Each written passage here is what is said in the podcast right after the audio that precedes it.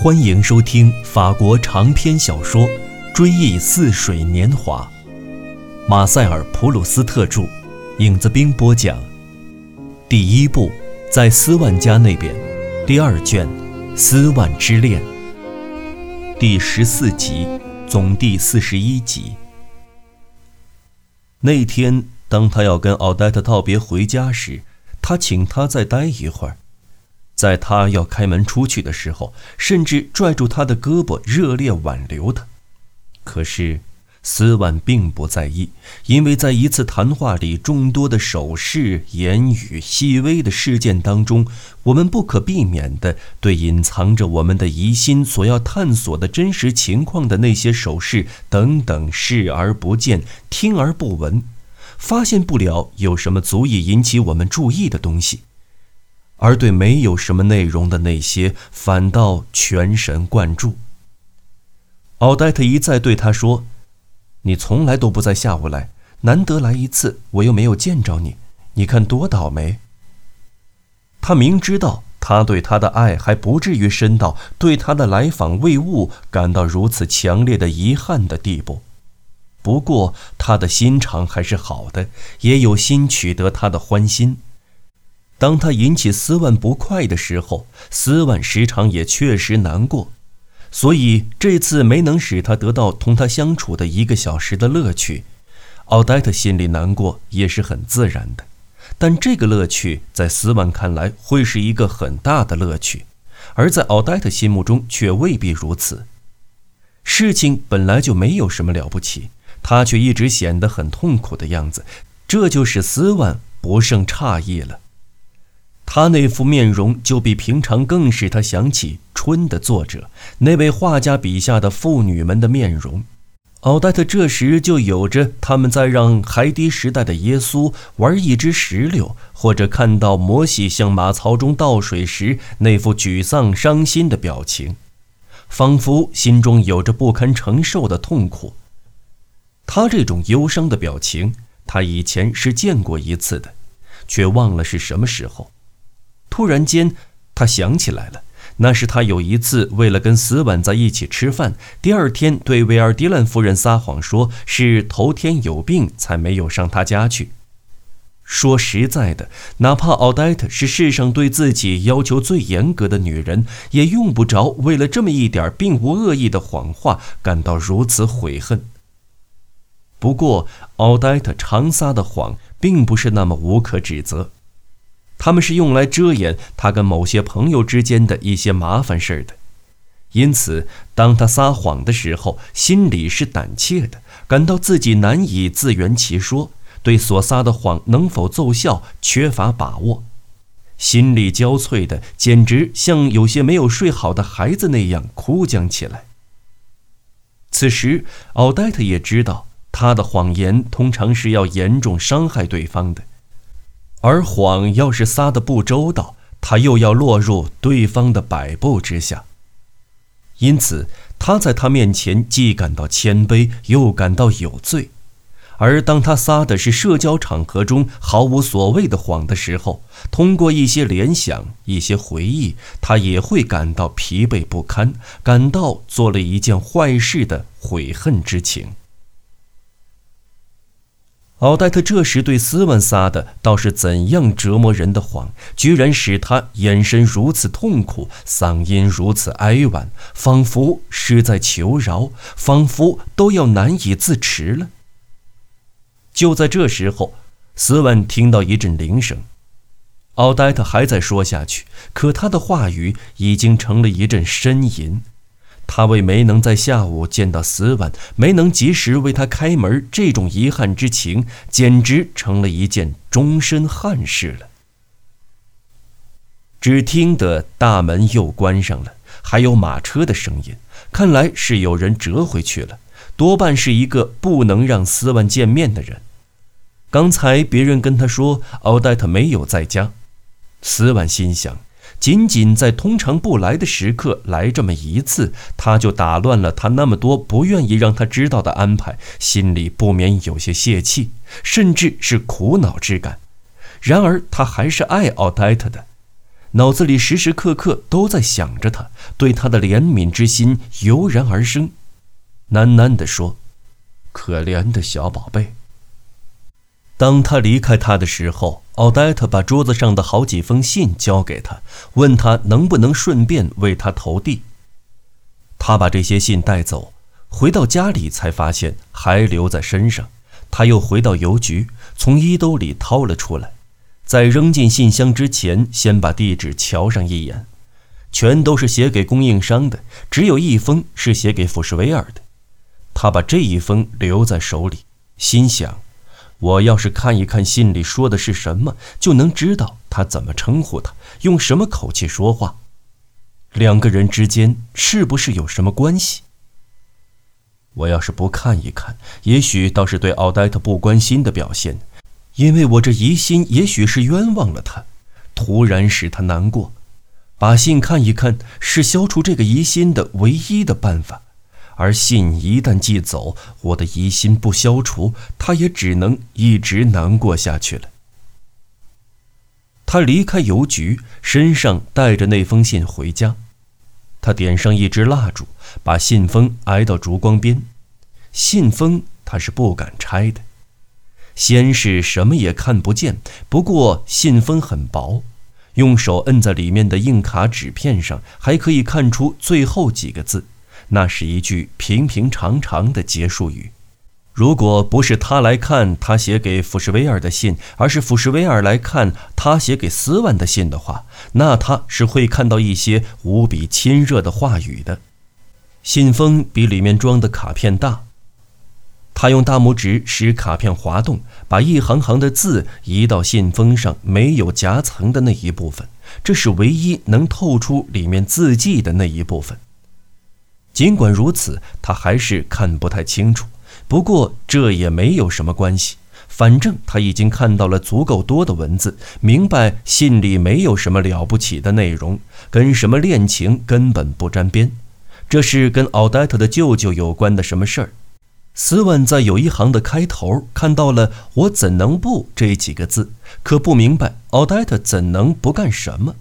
可忽然之间。刚才没能辨认出来的几个字看清楚了，这就把全句的意思弄明白了。我怎能不去开门？那是我舅舅。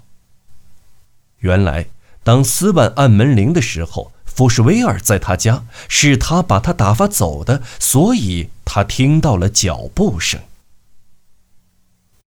在信末，奥黛特为对福什维尔如此失礼而致歉意，还告诉他。他把烟盒丢在他家了，这也是斯万第一次来时他信上的那句话。不过那次还加了一句：“您为什么不连您的心也丢在这里呢？如果是这样的话，我是不会让您收回去的。”而对付什维尔则没有这样的话，没有任何迹象表明他们当中有什么勾搭。说真的，福什威尔比他受骗受的还更厉害，因为奥黛特在给他的信上说莱克是他的舅舅。总而言之，在他心目中，是他斯文占有更多的地位，也是为了他，他才把那一位打发走的。然而，要是奥黛特和福什维尔之间没有什么的话，为什么他就没有马上开门？为什么要说我怎能不去开门？那是我舅舅呢？要是他那会儿没做什么不好的事情，福什维尔又怎能相信他不马上去开门的道理？斯文愣住了，既难过又惶惑。然而面对奥黛特放心大胆地交给他的这个信封，却又感到高兴，因为他绝对相信他是个正派人。然而通过信封那个透明的窗口，除了他心想永远也不会弄清楚的那个秘密之外，也向他透露了。奥黛特生活的一角，仿佛是为未知的王国打开了一道透亮的窄缝。这时候，他的醋意为这一发现而大为兴奋。这醋意似乎有他自己独立的生命，自私心很强，对一切足以滋养他的东西都贪而食之，甚至是损害斯万自己也在所不惜。现在，这醋意就有了他的石榴。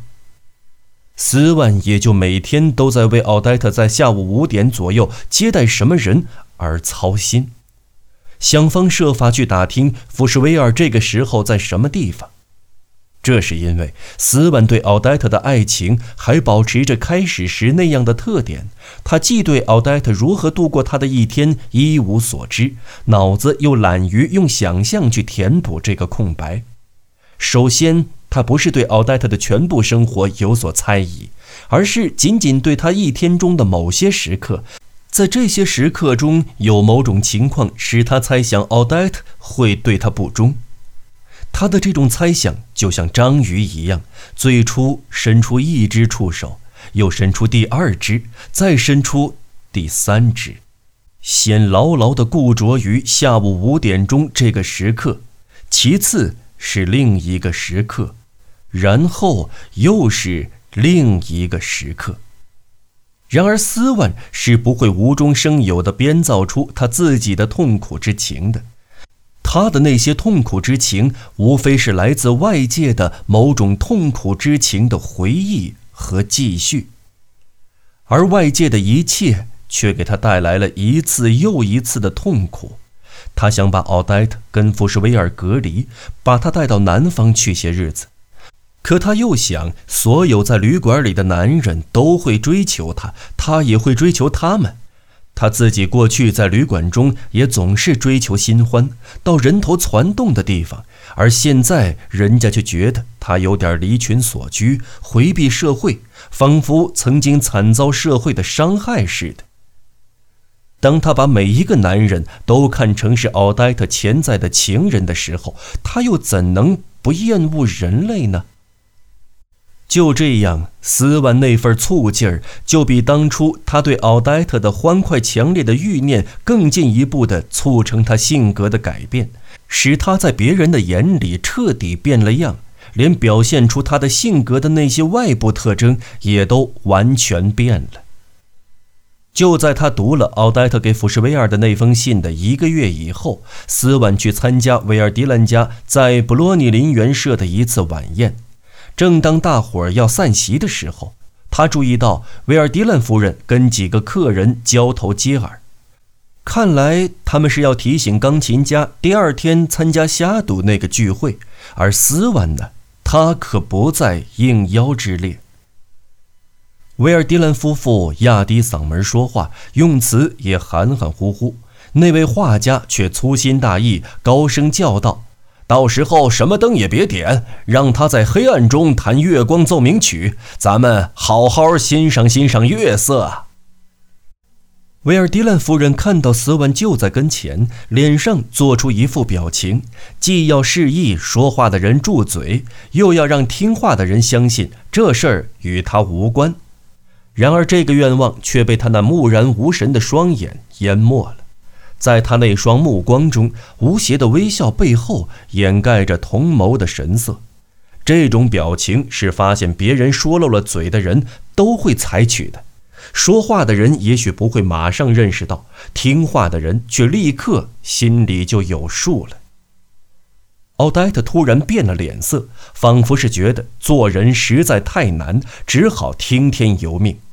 斯万心急如焚，盼着赶紧离开餐厅，好在路上向他问个明白，劝说他明天别上虾渡去，或者想法让他也应邀前往。同时，希望自己的焦躁不安能在他的怀中得以平静下来。总算到了叫马车的时刻，维尔迪兰夫人对斯万说：“再见了，希望不久就能再看到您。”一面试图用亲切的目光和假惺惺的微笑来避免他注意到他不像往常那样说：“明儿个下都见，后天上我家。”威尔迪兰夫妇让福什威尔登上他们的车，斯万的车停在他们的后面，他在等着让奥黛特上去。奥黛特，我们送你回家。”威尔迪兰夫人说，“福什威尔先生旁边还有个位置呢。”好的，夫人。奥黛特答道。“怎么？